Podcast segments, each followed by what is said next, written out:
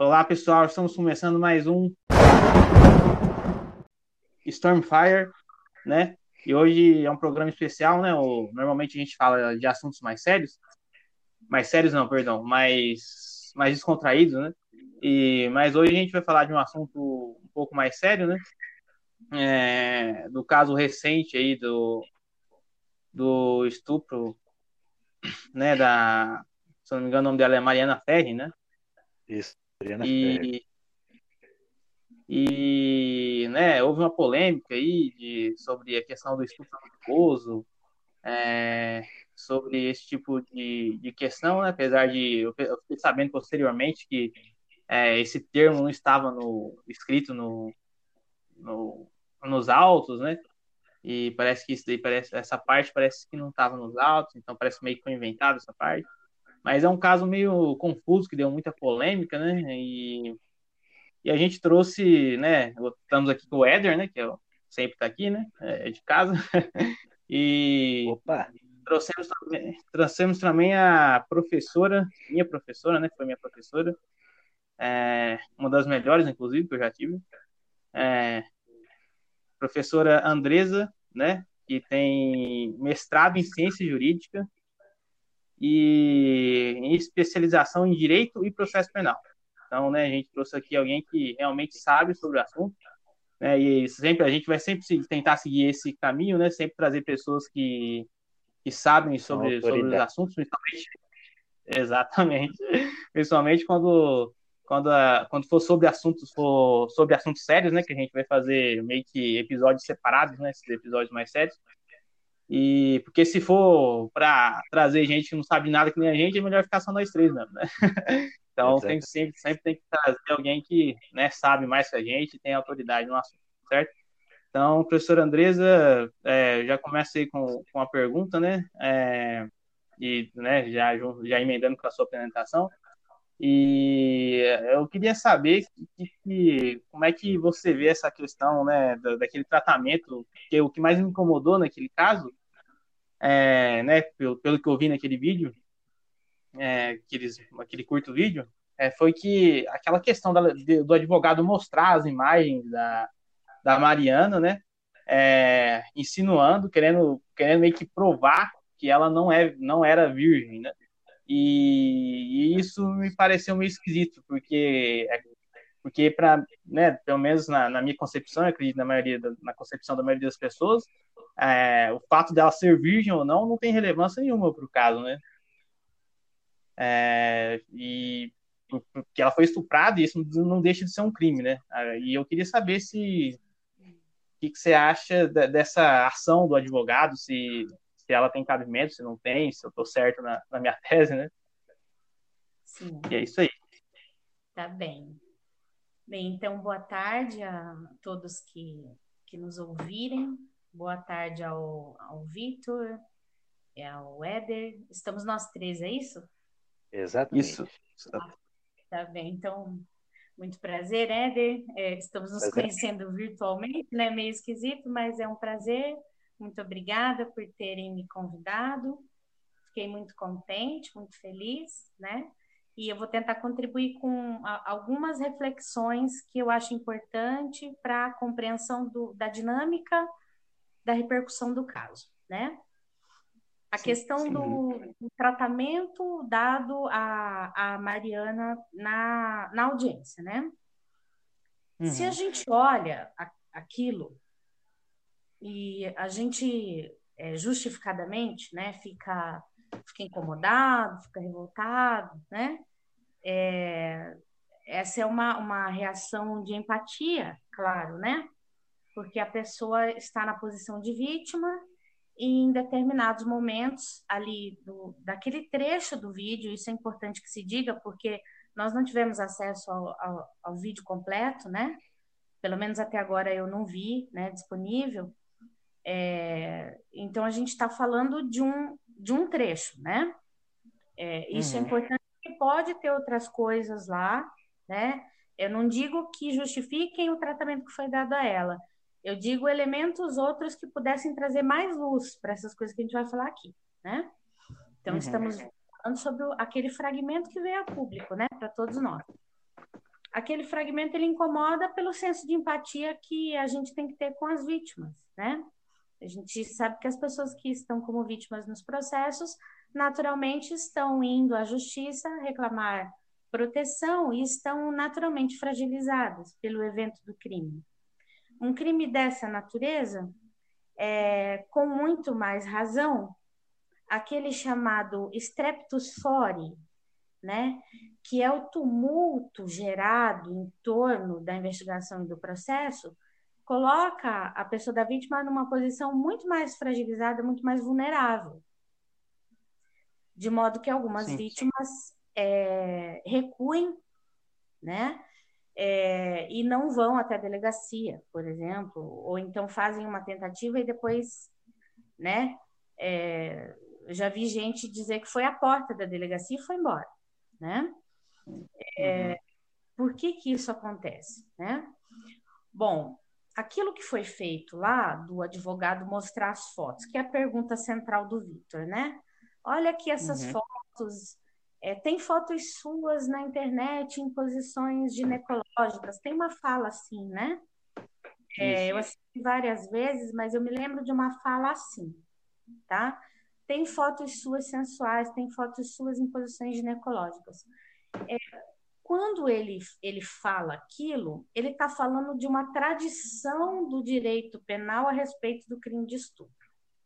E se você não conhece essa tradição, a fala fica mais deslocada, né? Eu não estou dizendo que ela não é absurda, que ela não é violenta com a pessoa da vítima, porque eu acho tudo isso e mais algumas coisas ainda, né? Uhum.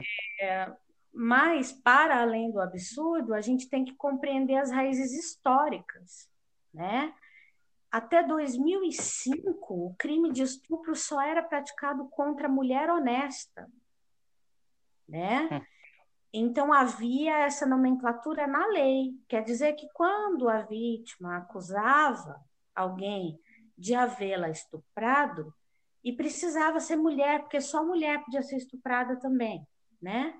Então, quando uma uhum. mulher acusava é, da prática de estupro, ela tinha que ser uma mulher honesta, porque senão ela não, satisfa não, não satisfazia os elementos normativos, como a gente chama, do tipo penal, que é a descrição que o crime tem na lei. Olha só. Uhum. Então, quando honesto... se faz. Desculpa cortar. Pode Desculpa. Desculpa, é só um, um, pedacinho da ideia. Quando se faz um julgamento sobre a pessoa da vítima, é, é, a gente está repercutindo essa tradição, entende? E é uma tradição que não é distante, porque é 2000, 2005 que eu estou falando. Eu estou falando de 15 anos. 15 anos para o direito não é nada, né? Sim. Entende? Então, isso é importante a gente repisar. O direito, ele é violento com as mulheres. Uhum. E ele é violento com as mulheres porque as mulheres demoraram a ser reconhecidas como sujeitos de direitos. Uhum existe um tratamento realmente muito demarcado na estrutura patriarcal que coloca a mulher num determinado locus normativo, né? Ela tem um lugar na norma.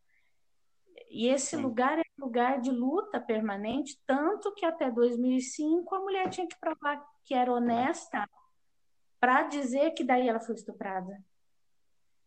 Ah, então uma prostituta não podia ser, ser vítima de estupro? Então, não podia, né?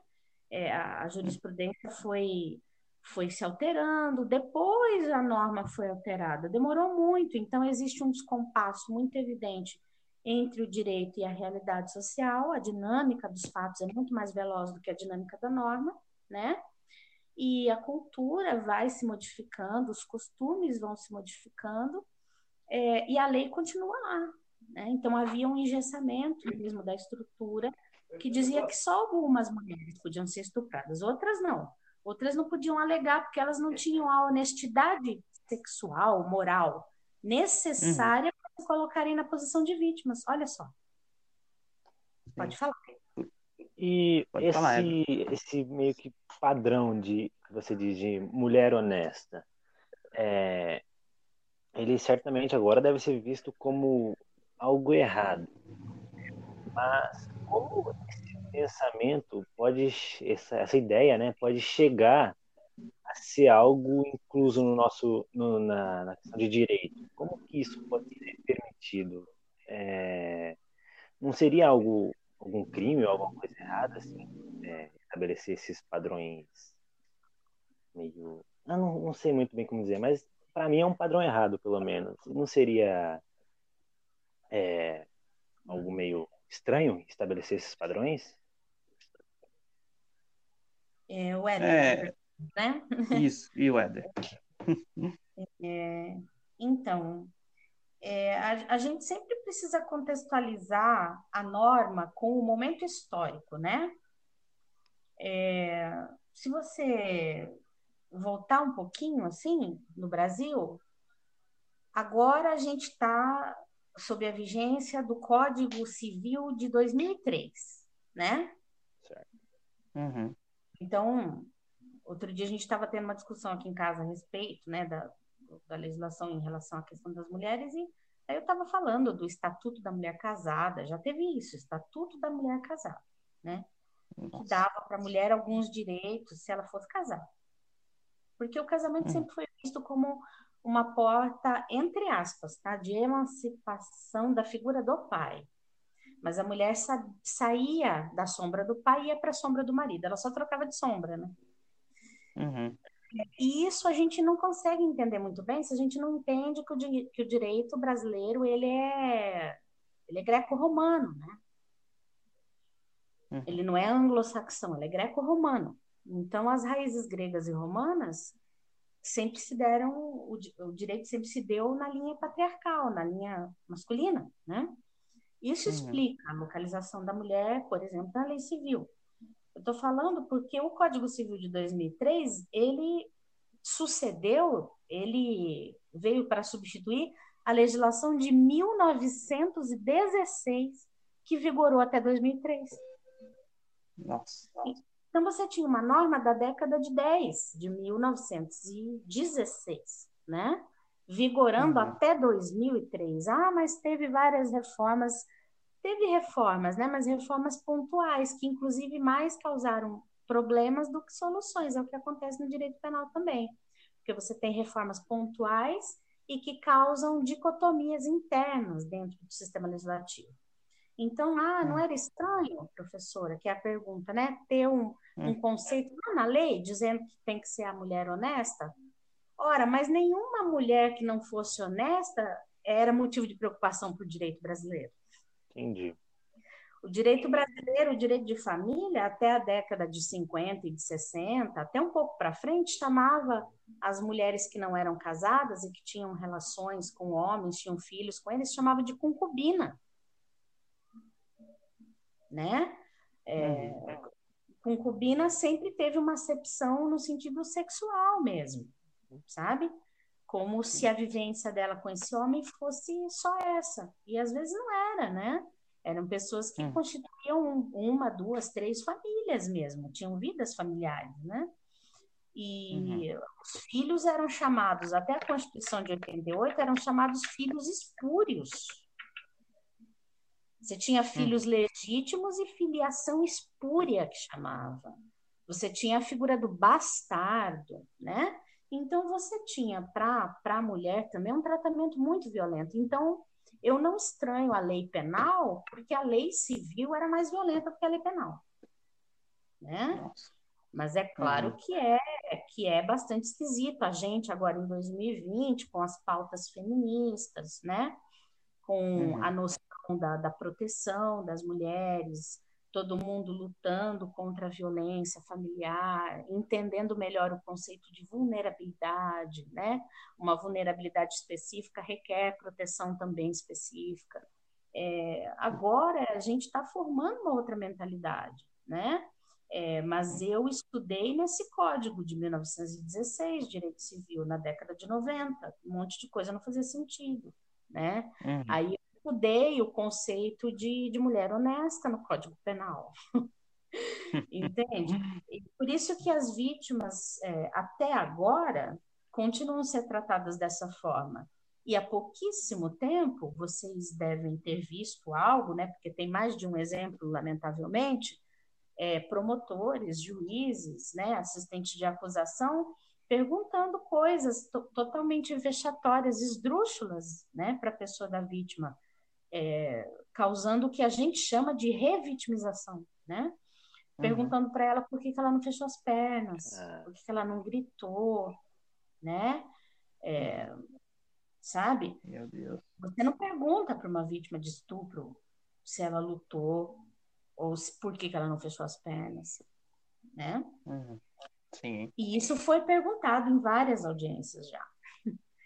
né? Isso, isso já. Exato. Vocês podem entrar na internet depois dessa nossa conversa, vocês vão fazer uma rápida pesquisa e vocês vão ficar absolutamente chocados. E se uhum. vocês pegarem a legislação de direito de família, não precisa ser penal, não. Sempre falo isso para os alunos de direito penal. Se vocês querem violência mesmo, vocês vão para o direito de família. Porque era uma jurisprudência muito violenta, né, com uhum. as mulheres. Absolutamente violenta. Meu Deus. Professora, então, é, só para. É, por exemplo, você acha que, que aquela exposição que o advogado fez, né, é, né, querendo meio que, sei lá, provar que ela não era virgem, né, é, com certeza, né, é, um, é uma influência dessa, desse direito que já vem oprimindo a mulher já e continua fazendo isso, né, é, no, é, nos tempos atuais. É, eu diria que uma influência dessa formação jurídica, né, dessa mentalidade, e que uhum. vigorou até pouquíssimo tempo, né? Até 2009, uhum. até 2009, 10 anos atrás, né? É, uhum. É, os crimes é, de estupro, é, eles eram crimes contra os costumes. Uhum. Então, o conteúdo ele era moralizante. Quando alguém era estuprado, era considerado uma vergonha para a família, tal, entende? Por isso uhum. que era crime, crime contra os costumes. Era contra os costumes da moral sexual da época. Então, olha só que bizarro, né? É, o crime não era contra a liberdade sexual da pessoa da vítima, não era contra a dignidade sexual dela. De 2009 uhum. para frente, os crimes daquele capítulo, daquele título, né, começam a ser tratados de modo diferente, eles recebem outra nomenclatura. Aí os crimes que eram contra os costumes começam a ser chamados crimes contra a dignidade sexual. Então, não é uhum. uma mera troca de nome, é uma troca do que a gente chama no direito de objeto jurídico. Sim. Mudou o objeto jurídico da proteção da lei, olha só. Então, antes a lei tutelava a moral, agora uhum. a lei tutela a dignidade das pessoas. Olha só, dez anos atrás, dez anos atrás, foi semana passada para o direito. Verdade. Eu falo e eu fico chocada toda vez que eu falo. Porque eu falo e me convenço, né? Que demorou tanto assim, sabe? Uhum. Vocês Sim. irem sentindo, né? Que aquilo que aconteceu foi violentíssimo, foi totalmente ilegítimo de todos os lados que você olhe, aquilo é desnecessário. Você pode ser combativo em audiência. Eu já estive naquela posição muitas vezes. Você está como assistente de acusação, só que você não pode exercer a assistência da acusação é, vi, é, criminalizando, desculpa, a, a pessoa da vítima, né? Uhum, é, não é por aí. Então, um advogado combativo também é um advogado que se porta de maneira ética. Você só uhum. vai ser respeitado se você se ativer aos seus limites né? Então, a gente não pode tudo. Primeiro que a gente não tem inviolabilidade, né? É, ah, o advogado é inviolável. Ele é inviolável no exercício da causa, né? Vai ter ali momentos mais quentes, digamos assim, que uhum. acontece no tribunal do júri. Mas você, se você extrapolar o limite da discussão da causa, você vai ser processado, inclusive, pelo que você disser, né? Uhum. Então, eu, eu lamento, assim, profundamente, né? E o que a gente viu ali foi a estrutura do patriarcado se movimentando contra aquela moça. Era uma moça contra quatro homens, salvo engano. Uhum. Ela sozinha, né? É, o advogado dela calado. O uhum. juiz, o juiz é, também tem ali um papel fundamental, que é de manter a ordem na audiência e de acautelar o ambiente todo. Então, ninguém pode ficar atacando ninguém daquela forma, né? Sim. Ela não poderia atacar o advogado de acusação, hum. ela não poderia atacar o Ministério Público, ela não poderia atacar a pessoa do juiz. Então, por que as outras pessoas podem atacá-la?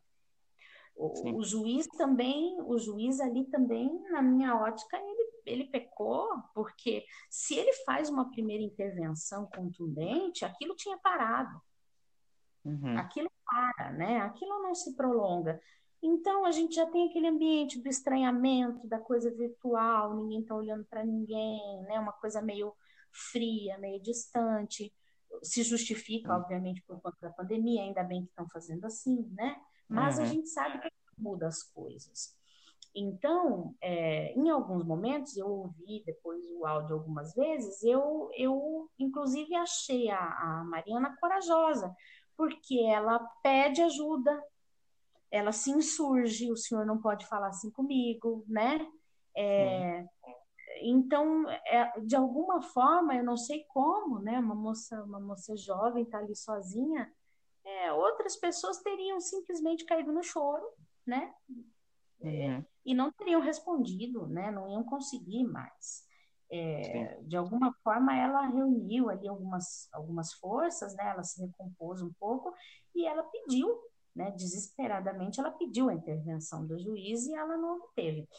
Então isso eu acho bastante grave também. Várias coisas ali que aconteceram são muito graves. Mas a postura do juiz é uma postura é, fundamentalmente de manutenção das uhum. coisas. Então, eu acredito que se ele fizesse uma primeira intervenção, aquilo não teria acontecido assim. E eu não sei se vocês viram também, uma daquelas fotos, ela foi inclusive editada. Sim. Porque né, a foto mostra a Mariana, também não tem nada a ver, né? Mas ela é uma, é. uma modelo também. Uma das uhum. fotos mostra que estaria assim a parte de cima do biquíni, né? Mas ela tá meio de lado, assim, nem aparece os seios nem nada. Mas a Isso. foto foi editada, ela estava com a parte de cima do biquíni. Então você vê uma insistência, né? Para uhum. colocá-la no lugar de uma de uma moça luta uhum. sexual e que, como se isso tivesse utilizado para aliviar algum tipo de conduta por parte do estuprador. É claro que não. Mas por que, que isso vem à tona? Por causa das, das raízes da norma, como eu vinha dizendo. Uhum. Por que isso vem à tona agora? Né? Porque até 2005 era um elemento normativo. Então, quando a vítima sentava na audiência, a primeira pessoa que era julgada era ela. Vamos ver se foi estupro mesmo. Com que roupa uhum. você estava? Né? Você estava lá, era 11 e meia da noite, você estava sozinha? O que você estava fazendo sozinha lá? Né? Você tinha bebido? Ah, você costuma beber assim? Uhum. Né? É, então, essas perguntas que vêm agora, elas não vêm do nada, não, pessoal. Isso é bem importante. É bem uhum. importante. Então, se você não tem perspectiva histórica, assim, é, é, claro que você tem que ficar chocado mesmo tendo perspectiva histórica, né? Mas você não consegue ver de onde vêm aquelas falas. Aquelas falas Sim. vêm da escola do direito. Uhum direito pautou aquelas falas, né? Sim, mas é, é uma necessidade que, quer dizer, uma, eles, é, eles parece que eles colocam a culpa na vítima, né? É, para tirar a culpa do homem. É realmente você vê o, a, o patriarcado agindo fortemente nessa perspectiva, né? Sim. E, e mais uma pergunta, professora. É, porque apesar de o termo estupro culposo não estar nos autos, né, que foi algo que a mídia, vamos dizer, usou para chamar atenção, né, digamos assim, mas mesmo assim, é, por conta desse termo, né, é, acho que o pessoal ficou meio confuso entre o que, que é que, que é culposo, o que, que é doloso, ou por que, que faz um crime poder ser culposo ou, ou só ser doloso, etc. Se você pudesse explicar isso para é, para o pessoal, acho que seria, seria interessante. Tá. Não, vamos, vamos explicar assim, porque eu acho que é bem importante, né? É, uhum. Parece que o The Intercept, Sim. né? É, Isso. É, soltou, né? É, isso como se fosse uma manchete, assim. É, parece que a ideia era chamar atenção, mas realmente acabou dando essa ideia de que o termo teria sido utilizado, né? Uhum, é, eu estava agora mesmo na internet, eu nem lembro o que, que eu estava fazendo, mas é, eu acabei de ver um post em que a pessoa estava lá indignadíssima com o estupro culposo, né? Então você uhum. vê, depois de lançada a, a, flecha, você não tem como recolher, né? As palavras uhum. também são assim, né? Escritas e faladas. Tem que tomar muito cuidado, porque você falou, você escreveu, aquilo fica. Uhum. É, a decisão, ela é muito ruim para todo mundo, né? É, eu não estou pichando o trabalho do, do Intercept, até porque é um trabalho que, até, até segunda opinião, eu, eu respeito, né? Até este momento aqui eu respeito. Tem um trabalho uhum. importante, né? É, sofre muito Sim. ataque, ah, o trabalho é ideológico, não sei o que, eu não quero entrar por aí, né? Que não é o nosso uhum. papo. O fato é que me parece que cometeram um erro mesmo, né? É. Então, o que acontece com os crimes em geral, tá? É, os crimes, em regra, são dolosos. O que, que quer dizer isso? Quer dizer que você tem que provar depois no processo, você, em regra, também é o Ministério Público. Né? As ações uhum. em regra são públicas. Quer dizer que é o Ministério Público que vai tocar aquilo lá para frente. Né? E é uhum. ele que vai ter que provar que a pessoa que praticou aquela ação tinha intenção de praticar. Uhum. Ou, pelo menos, previu que aquilo acontecesse e fez assim mesmo, que é o chamado dolo eventual. Tem dolo direto e dolo eventual. Eventos dolosos são eventos desejados. Eu fiz porque eu quis fazer. Né? Uhum. Eventos culposos são a exceção na norma. Então, você tem crimes culposos? Você tem, mas eles são a exceção. E a exceção precisa estar prevista expressamente. Essa é uma regra geral de direito. A exceção, quando ela existe, ela precisa de previsão expressa. Quando eu tiver um crime que, além de doloso, puder ser também culposo, vai ter que ter um parágrafo, né? Vai ter que ter alguma disposição logo depois da, da descrição ali do crime, dizendo assim, né? É, em sendo culposo o evento, a pena será de tanto a tanto. Aí, normalmente, a pena é menor, né? Então, talvez esse estupro culposo, né, esse malfadado estupro culposo, essa expressão deslocada, né, que ficou no imaginário das pessoas, que não existe realmente, talvez tenha ido parar ali porque eles estavam tentando dizer que o processo estava colocando aquele evento como um evento não desejado.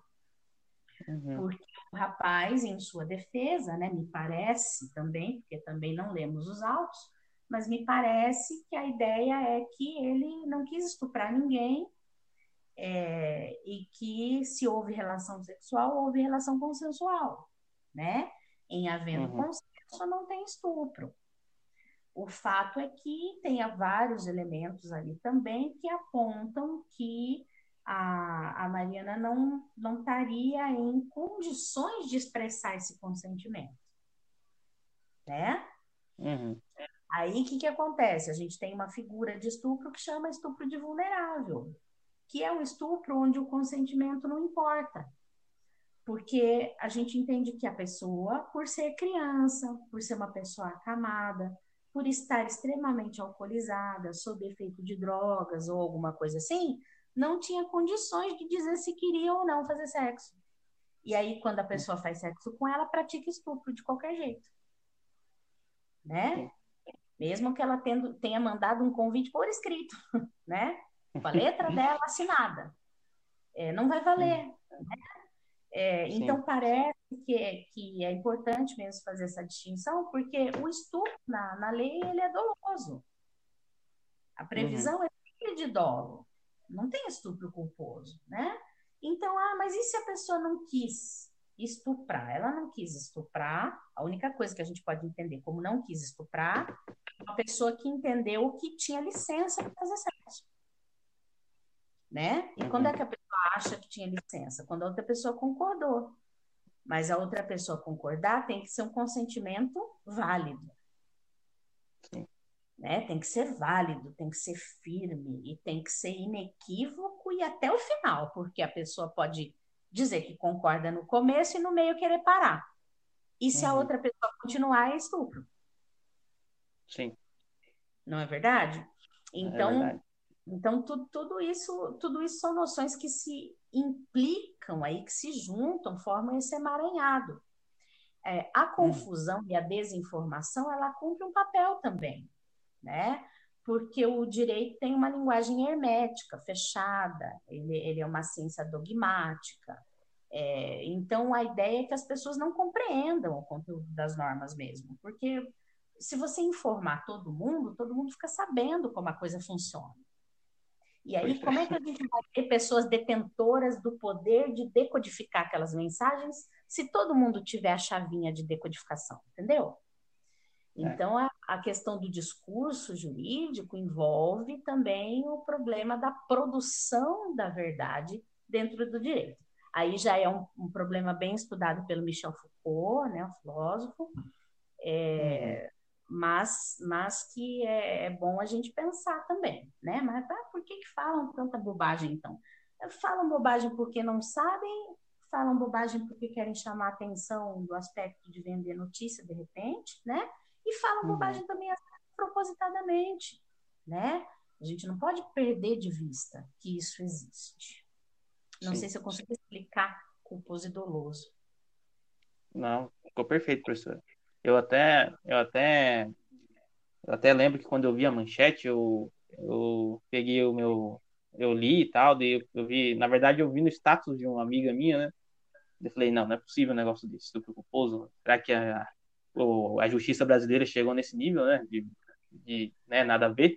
Eu, eu abri meu Vadmecum só para me ter certeza. Eu abri o Vadmecum, fui no crime de estupro para ver se tinha modalidade culposa, né? Para ver se eu tava maluco. Eu abri, eu abri, li, eu falei, não, não tem, né? Daí é. depois eu, eu fiquei até um pouco aliviado, porque ainda bem que pelo menos nos autos não tá esse absurdo, né? Não e... tá, pesado mesmo, né? e, e uma, uma, uma outra coisa é que depois de, né, de, de, desse caso, é, essa questão do, do, do consenso ficou, ficou muito em discussão, né? Inclusive no nosso, no nosso grupo da sala, a gente falou sobre, sobre a questão da assessoria dela, que muita gente falou que ela não teve uma boa assessoria. Inclusive, no, no começo do vídeo, teve uma discussão é, que liberaram o, a audiência completa né, na internet, eu vi só o comecinho, né? Mas eu lembro que eles implicaram muito com ela por, por, por conta do advogado que estava na sala, né? E porque ela meio que tinha ido no escritório de um, de um advogado que era amigo da família, e o advogado, ela tava, tinha pedido representação do, da Defensoria Pública, né? Sim. Então ela tinha que deixar claro se ela tinha que escolher, quem ela escolhia, se era aquele advogado que estava com ela ou o pessoal da Defensoria Pública, né? Uhum. E, e, eu lembro que, que o, né, teve muita discussão por causa disso, o juiz se exaltou com ela ali, porque ela, parece que ela não estava decidindo, ela teve que gravar a sala e tal, depoimento, eu entendo que faz parte do, do processo, né? Sim. Mas eu achei que eles poderiam ter sido mais delicados com ela, né? É, nesse quesito. E a gente também falou sobre o fato da, de talvez eles terem tipificado no crime errado, né? Em vez de ser é, estupro de, de, vulnerável ser estupro, estupro normal mesmo, né? É, que, é o, que, que é o que está tipificado lá. E uhum. eu queria saber se, se você acha, se você compartilha dessa visão que se fosse o, o estupro, né, normal ali, o tipificado, né, normal que eu digo, é o que está tipificado sem ser vulnerável, tá? Uhum. É, e enfim, é. E se, bom, se, sei lá, houve um excesso ali na, nessa questão de insistir, né, que, o, que ela gravasse o local, que o advogado não estivesse lá na hora do depoimento, etc. Uhum. É, eu, o que eu acho é que falta um pouco de, de, de calma mesmo, né, na, na condução dessas coisas, porque a, as audiências feitas é, dessa forma, à distância, elas são novas. Uhum. É, as videoconferências, as audiências por videoconferência, elas é, começam a ser feitas mais ou menos de, de 2015 para frente, mas é assim, é uma coisa muito excepcional, né? Então, quando às vezes é, é melhor não remover o preso do estabelecimento prisional, é, porque envolve uma operação de guerra praticamente para tirar uma pessoa que está sendo ameaçada, alguma coisa assim, né? Aí faz-se por, por videoconferência. Tem algumas outras hipóteses, né? Tem uma normativa do uhum. CNJ a respeito. Mas o fato é que elas são bastante recentes, né? Bastante recentes mesmo. Então, é, a pandemia, ela inaugurou uma, uma outra via, né? De se fazer praticamente tudo dessa forma. É todo uhum. tipo de, de, ato, né? É, que seria presencial ser feito dessa forma por questões de segurança óbvias. Mas eu acho que falta um, um pouquinho de calma, sim, né? A pessoa ela não está tranquila, então ela ela vai lá, é, ah, eu não vou fazer isso da minha casa, do meu quarto, porque eu me sinto mais exposta ainda, me sinto estranha. É, sei lá, daí não vai na, numa sala do fórum ou não foi na defensoria, porque de repente não tinha nada funcionando. Eu não sei como foi para ela, né? mas ela acabou uhum. fazendo essa opção. Então eu não vi problema gravíssimo, né, para ter aquela aquela insurgência daquela forma. É, me parece que ela ficou hesitante, né? Por quê? Porque ela está naturalmente muito insegura. E uhum. depois de observar ali a postura do, do advogado, é, deixando fazerem é, tudo aquilo com ela, é, eu concordo que ela tinha que ficar insegura mesmo. Porque ela estava sozinha, né? É, lamentavelmente, lamentavelmente não houve da outra parte uma insurgência, né? De que ah, vocês não podem não podem se dirigir assim a ela, ou então isso não está em julgamento, né? A minha cliente não está em julgamento, sabe coisas básicas, né? É, uhum. Lamentavelmente a gente não viu uma tomada de posição por parte do colega que estava ali naquele momento. Volto a dizer, né? A gente conhece fragmentos da história, a gente está fazendo uma leitura né, daquilo que chegou até nós, mas aquilo que a gente viu é, me mostrou uma inércia. Então, talvez ela estivesse insegura porque ela realmente, de repente, esperava, né? É, que o pessoal fosse um pouco duro com ela, talvez, e que a outra pessoa não reagiria. E realmente não reagiu uhum. sabe? É, em relação à tipificação do estupro, é, eu acredito que tenha ficado na, no estupro de vulnerável por conta do depoimento da Mariana, né? É, uhum. E porque ela diz que ela não tem a lembrança daquilo. A gente tem aquela imagem dela subindo a escada, né? Do, do, do acusado aí segurando na mão dela, né? Levando-a para a parte de cima ali da boate, me parece que é um mezanino, né? Eu não sei exatamente o que funciona ali, mas levou ela para um outro lugar, tirou ela dali do meio das pessoas, é... e ela pode ter sido né, é, realmente dopada, porque isso é uma coisa extremamente corriqueira, extremamente comum, é uma coisa praticamente cotidiana, né? E as pessoas não são dopadas, às vezes, pelo autor do estupro, elas são dopadas pelo pessoal do bar. Porque a gente tem que lembrar que a, o acusado ali, eu não sei se foi assim que as coisas aconteceram, mas ele é o dono do lugar, né? Uhum. É, e durante esse período todo, muita coisa veio à tona, né? Muita coisa apareceu e eu li um relato muito chocante, né? De, de uma pessoa que mora ali em Florianópolis, que frequenta lá aqueles ambientes, dizendo que ela parou de frequentar, mesmo com familiares, mesmo com amigos, porque ela começou a se sentir insegura à medida em que ela soube que haveria essa prática, né? Uhum. De que em algumas casas noturnas o pessoal de lá, aí não sei se pessoal do bar, não sei se pessoal que serve na mesa, não sei se pessoal da portaria, não sei dizer quem, colocaria mesmo coisas em meninas escolhidas assim. É, e isso aconteceria, olha só que grave, né? Sim. É, então a gente não sabe, né? A gente realmente não tem como saber. Agora que o Boa Noite Cinderela, né? Essas drogas do estupro levam esse nome porque elas são usadas desse jeito. O modo de operação é sempre o mesmo, né? Uhum. A pessoa tá no copo, ela olha para lá, alguém coloca. Quem que coloca, né? Não sei, né? Uhum. É, a, pessoa, a pessoa tem que tomar cuidado com absolutamente todo mundo. Lamentavelmente é assim, as mulheres elas têm essa vulnerabilidade muito específica, né? É difícil de, de, de falar de outra forma, mas elas não podem elas não podem dar bobeira com absolutamente ninguém. Pode ser o seu melhor amigo, é, pode ser alguém da sua família, é, pode ser o próprio namorado, pode ser o parceiro. Uhum. As mulheres são estupradas dentro de casa. Essa é outra coisa que é recente também, né? É, as mulheres não podiam dizer que tinham sido estupradas pelo marido, porque era uma coisa que não existia, porque tinha uma coisa que era chamada débito conjugal, que era a dívida sexual, né? Então a mulher não podia se recusar a fazer sexo com o marido porque isso estava implícito no contrato de casamento. Sim. Bizarro. Lei civil, não é lei penal, lei civil, né? É. Então eu acho que a tipificação ficou baseada na ouvida da vítima, nas declarações dela, né?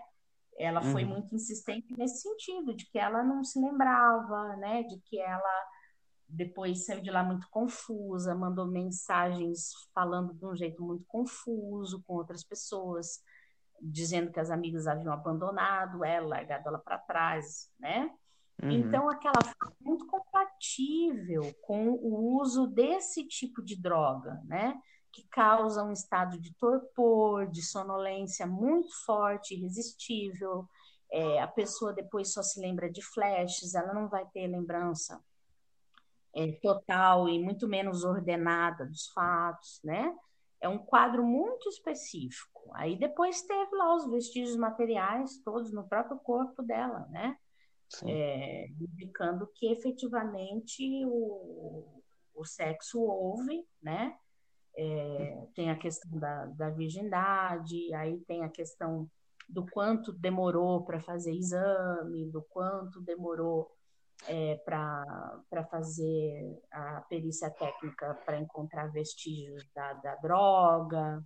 Uhum. Aí são outros problemas, né, pessoal? Mas é, acredito que foi isso, né? A princípio, a tipificação ela está correta porque ela espelha é, a alegação da vítima e nos chamados crimes sexuais, que são crimes que acontecem na clandestinidade, como a gente diz, você tem a palavra do acusado e a palavra da vítima. Normalmente você não tem mais ninguém, né? Uhum. Então você tem um crédito muito especial ao que a vítima está falando. Então, se a vítima está dizendo que não tem consciência plena do que aconteceu, se ela está dizendo que ela só lembra de flashes, né? E se ela está dizendo que ela ficou muito estranha, que ela pode ter sido drogada, a, a princípio a tipificação está correta. Ok. Você É, tem alguma pergunta, Éder? O modo alguma como a, Pode perguntar. é, o julgamento foi é, conduzido, como ele foi acontecendo, a- as coisas muito doidas lá que os advogados falaram para ela. Você acha que isso pode ter influenciado na decisão final do juiz?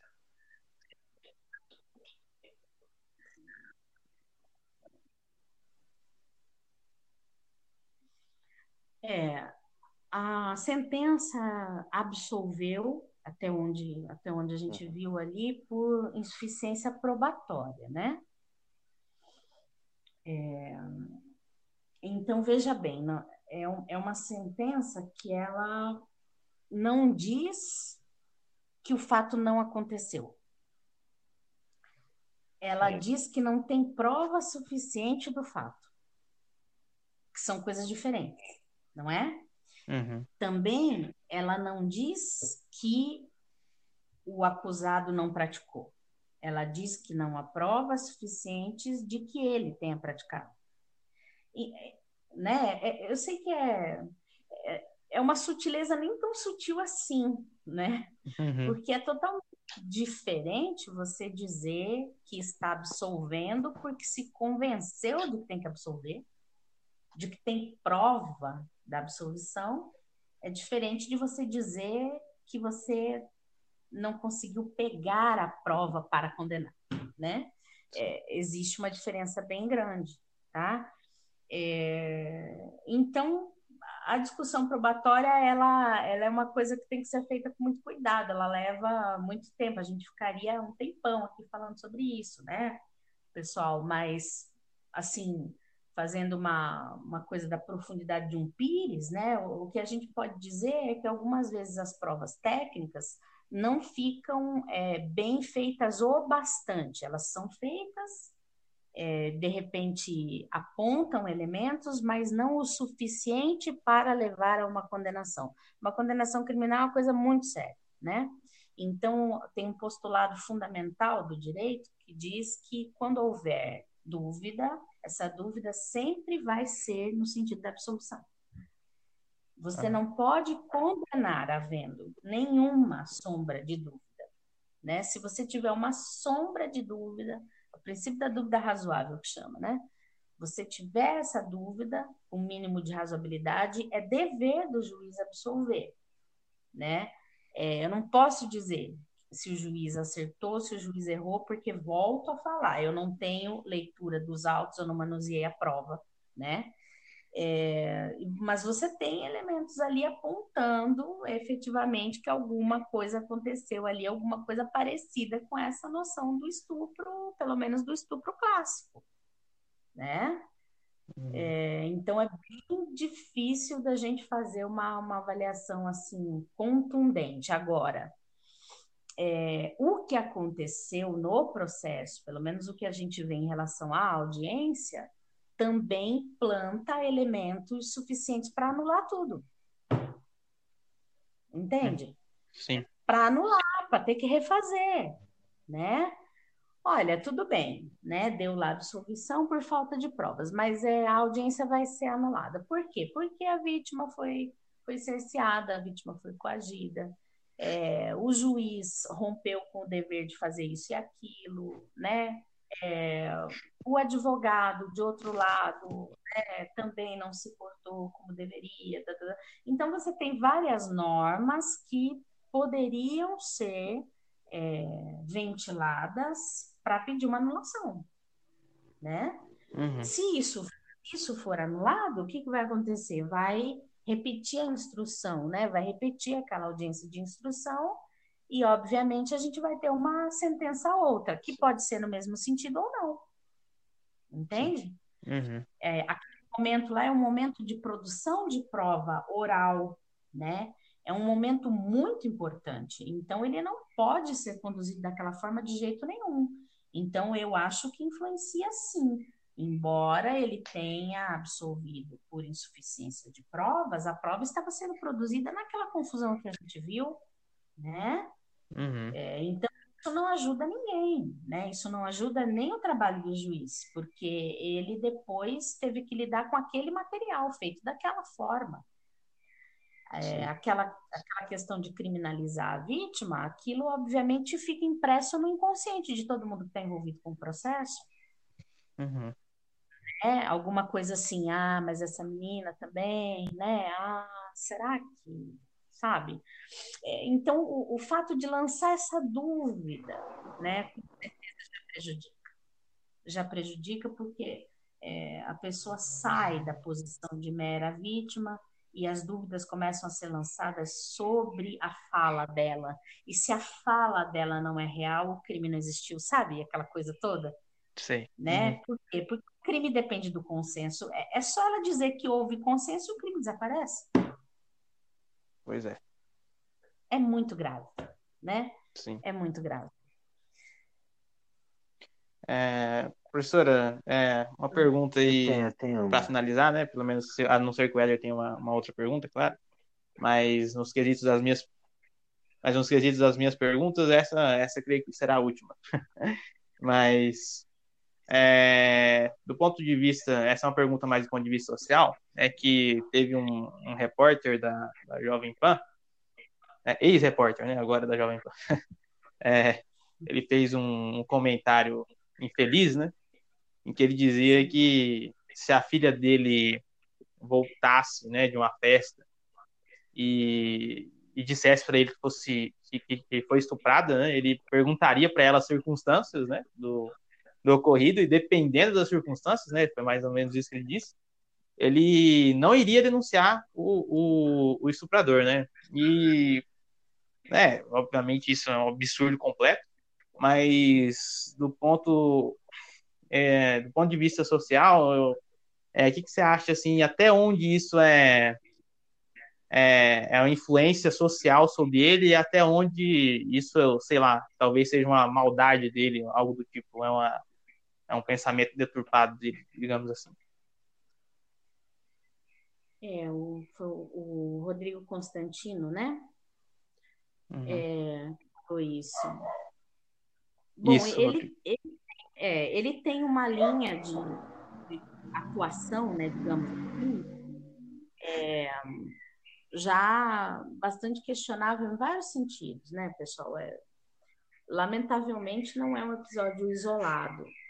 Lamentavelmente, porque se fosse um episódio isolado, nós poderíamos dar um benefício da dúvida, né? Quem já não falou uma coisa da qual se arrependeu amargamente? Todos nós, né? Uhum. É, mas não me parece que seja uma questão dessas, porque é uma pessoa é, de quem, lamentavelmente, eu já ouvi coisas horríveis e, e é, falas, assim, muito reacionárias, né? Muito, muito truculentas, muito estranhas, né? Na boca de um jornalista uma pessoa uhum. que lida com habilidades civis, inclusive pode se expressar porque está no ambiente democrático, né? Sim. Estranhamente, é uma pessoa que tem posições muito reacionárias. É, e aí ele está num veículo aí, quando ele produz, né, essas falas, é, ele estava atrelado até aquele momento a um veículo de, de informação, que é a, a, a Jovem Pan, que também tem uma linha é, editorial bastante né, reacionária também. Então, realmente não, não é de se estranhar é, o reacionarismo, né? Mas Sim. é claro que é de da gente ficar chocado e da gente lamentar é, profundamente que uma pessoa diga, né? Que caso a minha filha. Quando as pessoas trazem a experimentação para próximo, né? Eu sempre estranho muito, porque eu sou advogada criminal também, né? Então, as pessoas costumam fazer aquela pergunta básica, né? Ah, e se fosse com a sua filha, né? E se fosse com você? Eu costumo responder que o crime tem que me incomodar porque é o crime e há uma vítima, não porque a vítima sou eu, uhum. ou minha filha, ou alguém próximo a mim. Se eu só me incomodo com o crime porque atingiu alguém próximo a mim, eu sou uma pessoa horrível, né? Para comer de conversa. Uhum. É, então, a pessoa que diz assim, ah, porque se fosse minha filha, aí que eu não fazia nada mesmo, porque tal, tal, tal, é esquisito, né? Normalmente a pessoa usa a fala da filha para dizer que ia lá, matava o estuprador, né? Alguma coisa assim. É, e ele faz o contrário, né? Ah, se ela dissesse que estava numa balada, se ela tivesse, dissesse que tivesse bebido, alguma coisa assim, né? Que ele Isso. falou, dependendo do contexto lá, eu não ia fazer nada é, eu acho que isso reforça tudo aquilo que a gente falou desde o começo, né? Que é, existe uma certa disponibilidade sobre o corpo das mulheres, né? Ah, mas você estava onde? Você estava que, que roupa você estava? Você, não acha que essa saia aí também é uma saia, né? Que você usa esse tipo de saia, está querendo o quê? Uma pessoa que usa uma saia assim, ela está querendo usar uma saia assim, né? Só isso. Ela... Mas hum. aí tem essa, esse tratamento todo, né? Isso é tão grave que a gente tem a lei de importunação sexual de 2018, é, porque existe uma ideia de que o, o, corpo das mulheres ele está disponível. Então a, a, você passa, a outra pessoa pode botar a mão em você, né? Existe um inconsciente coletivo assim de que a, o corpo das mulheres está ao alcance das mãos. Uhum. Então teve uma lei para dizer que não pode, que não é para botar a mão, que não é para passar a mão, que não é para pegar, que não pode beijar à força. Olha só, tem que ter uma lei para falar isso. É, então, isso é um atraso civilizatório, né? A lei penal em si é um atraso civilizatório sempre. Tem que ter uma lei que fala que não é para estuprar, tem que ter uma lei que fala para, sabe? A gente, como situação, a gente falhou, né? Então tem que vir a lei penal e impor sanções para condutas que são bizarras. Como é que a uhum. pessoa coloca a mão no corpo da outra? Né? É. Numa situação totalmente esdrúxula, a pessoa está no ônibus, a pessoa está passando na rua, a pessoa, né? É, uhum. Existe esse pensamento, né?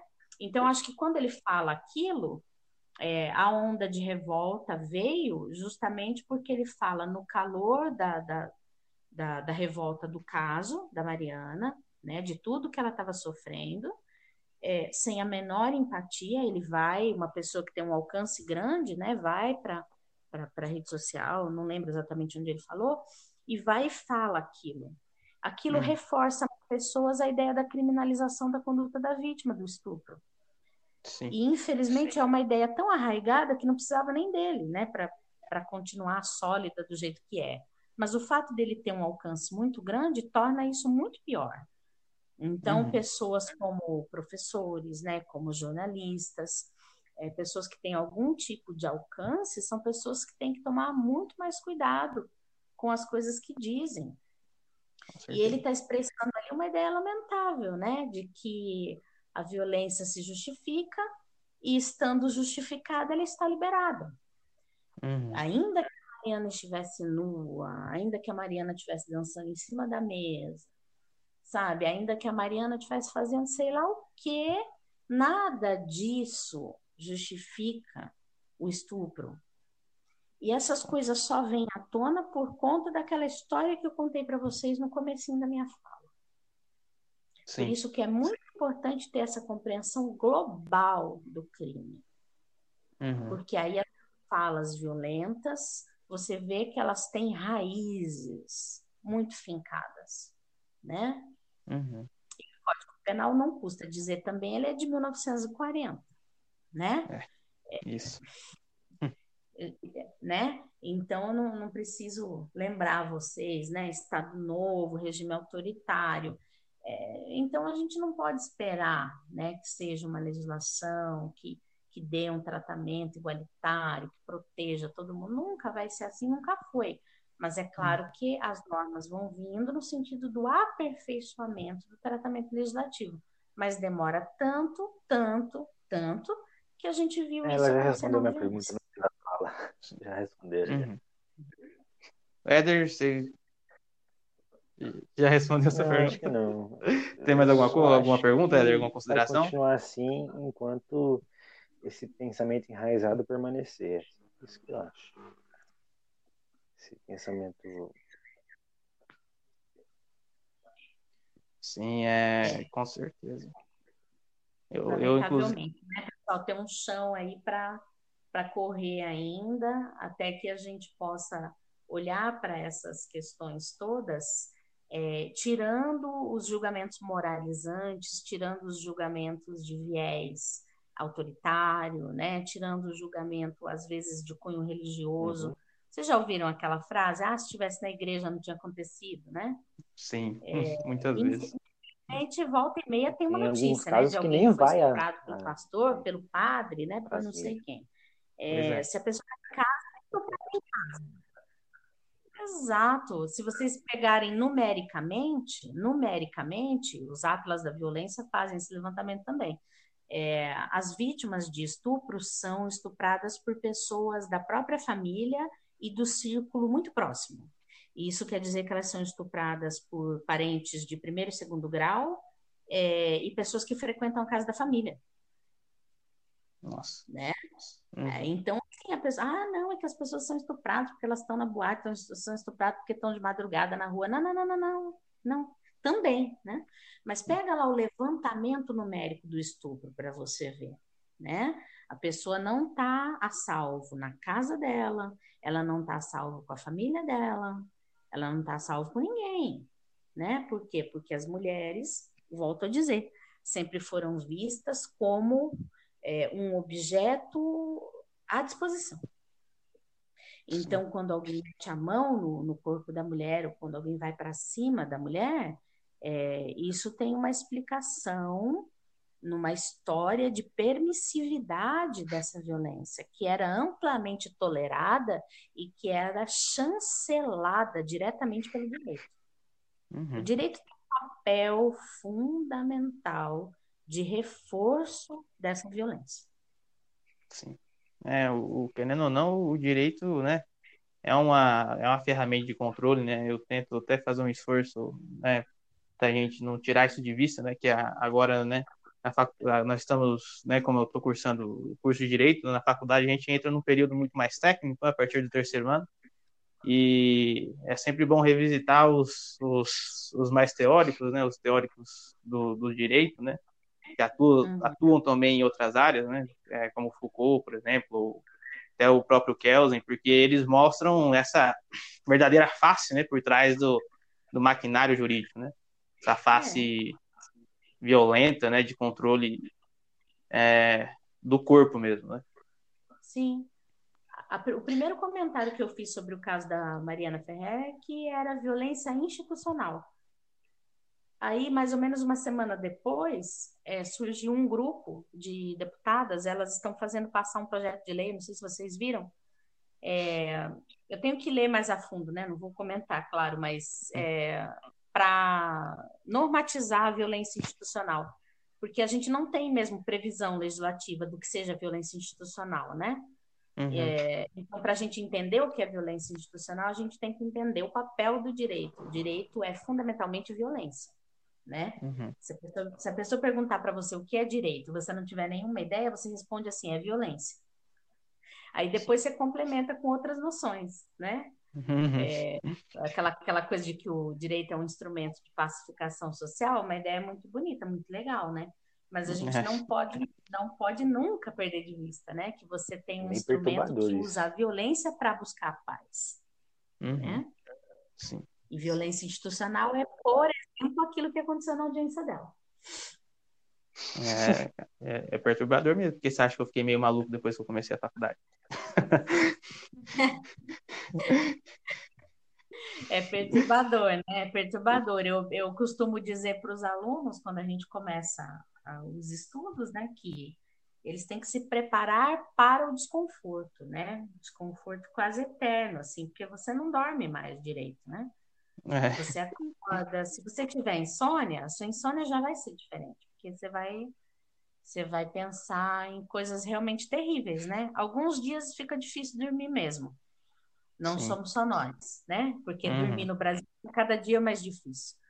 Pois é. Né? Hum.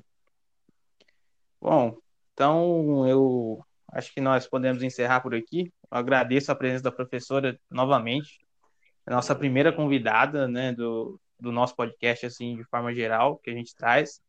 E a gente fica muito honrado pelo professor se disponibilizar a participar, né, e a gente está tá muito feliz mesmo de poder trazer uma pessoa, como primeiro convidado, uma pessoa que, né, não é, digamos assim, uma pessoa que não tem conhecimento sobre, sobre o não é assunto é que nós um, trazemos, nós, nós conseguimos trazer alguém, como é que eu posso dizer, alguém que alguém que realmente entende, é, não é qualquer um, realmente alguém que realmente entende sobre, sobre o assunto que nós tratamos, né? E, sim, sim. e conseguir algo tipo logo de primeira foi uma grande vitória para a gente, assim. É, e por isso que a gente agradece muito a professora. Nós estamos realmente muito felizes por você muito estar obrigado. participando desse, desse episódio. Né? E é isso. É, a gente vai, vai encerrando por aqui. É, queria pedir ao público que, que compartilhe esse episódio para familiares, amigos, né? E, e etc., para dar uma força para a gente. E. É, e é isso, professora, se quiser dar é. suas considerações finais aí. É, eu queria, queria agradecer mesmo e elogiar, né? Elogiar muito vocês, porque, como a gente estava dizendo, a desinformação, ela também tem um papel de controle, né? É mais fácil controlar pessoas desinformadas ou pessoas que se alimentam de fake news, né? Pessoas Sim. que se informam pelo WhatsApp. Minha, e aí vai, né, pessoal? Vocês sabem disso bastante também. É, então, elogiar a iniciativa de vocês, é, de vocês é, colocarem essas discussões né, através desse veículo. É, e eu fiquei realmente muito, muito honrada, né, com, com o convite do, do Vitor, né, depois conhecendo aí o Éder também, é, e dizer que esse papel nesse momento histórico, né, que, que vocês estão cumprindo é um papel muito relevante, né, vocês têm que se orgulhar de estar fazendo isso, é, porque vocês estão fazendo uma contracorrente, né? Tem muita desinformação e vocês estão tentando levar informação, né? Estão tentando é, desmistificar coisas. A gente está vivendo um período obscurantista. Vocês estão trabalhando com conteúdos. Hoje a gente teve uma conversa aqui com conteúdo científico, né? Eu tentei uhum. não ir o tom professoral. Se em algum momento eu resvalei, peço desculpa, mas às vezes é é, a gente a, assume né, um, um, tom assim muito professoral, fica desagradável. Mas nunca é a minha intenção, eu, eu sempre tento tornar acessível né, o conteúdo. Hum. É, e dizer que eu estou realmente à disposição, né, quando vocês quiserem conversar sobre algum Obrigadão. tópico, e eu realmente gostei muito. Era isso. Ah. Obrigado, professora. Obrigado, Éder, por ter se esforçado aí para participar hoje, que teve alguns problemas técnicos aí. Mas. Mas é isso aí, galera. Tchau, tchau tá e até o próximo episódio.